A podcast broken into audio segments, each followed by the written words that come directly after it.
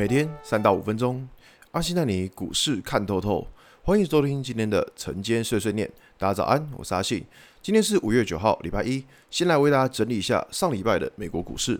道琼指数下跌九十八点，跌幅零点三个百分点。纳斯达克下跌一百七十三点，跌幅一点四个百分点。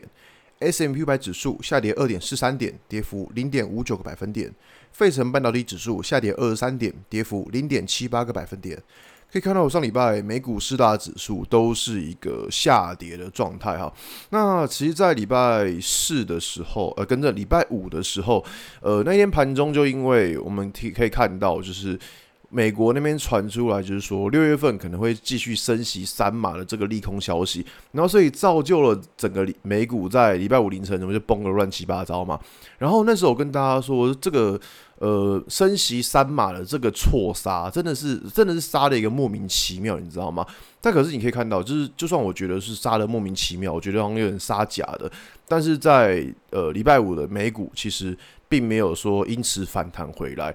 那这个东西其实我这样跟大家讲，就是说有时候啊，你认为某一样东西对这个东西可能是一个假的利空，但是不代表说股市它就会立刻反应。就像我们在看到像前年新冠肺炎刚爆发的时候，那个时候联准会他们开始无限的印钞票，这个应该是利多消息吧。但是在联准会公布完这个讯息之后，后来的股市还是跌了很大一段，因为有时候这东西就是说。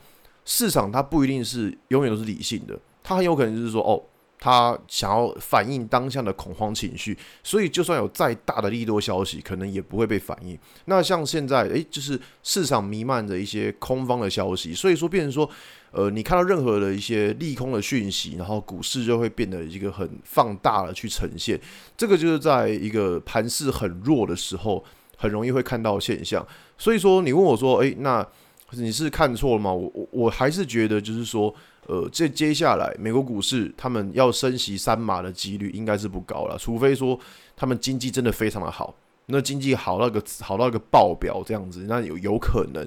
但如果说依照美国目前的经济状况来看的话，还没有到这么好的程度。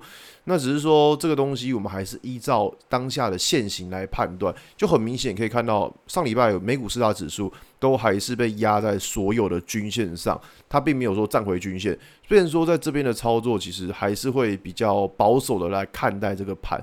因为嗯，目前的状态来看呢，就是说现在市场就还是一个空方空方的的趋势，所以你要真的要翻多，那当然你就是要等到一些讯号出现，可能说哦指数站上五日线，或者是说呃周线开始往上翻扬之类的，那这种可能会比较有那种翻多的讯号。不然说以现在来看的话，美国股市都还是一个比较偏向空方的状态。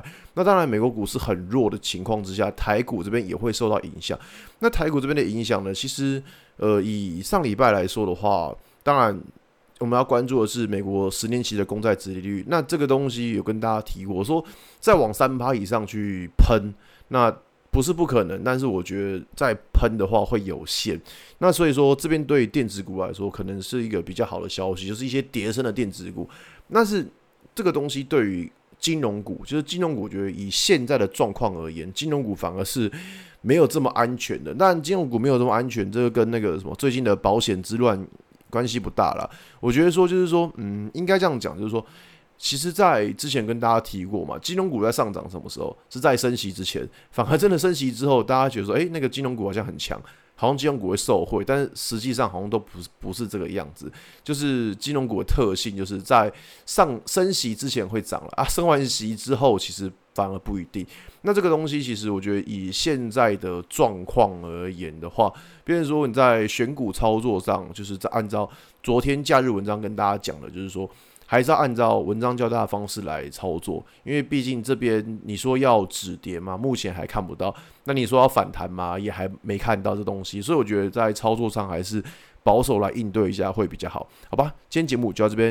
如果你喜欢今天内容，记得按下追踪关注我。如果想知道更多更详尽的分析，在我的专案《给通勤族的标股报告书》里面有更多股市洞察分享给大家哦。阿信晨间碎碎念，我们明天见，拜拜。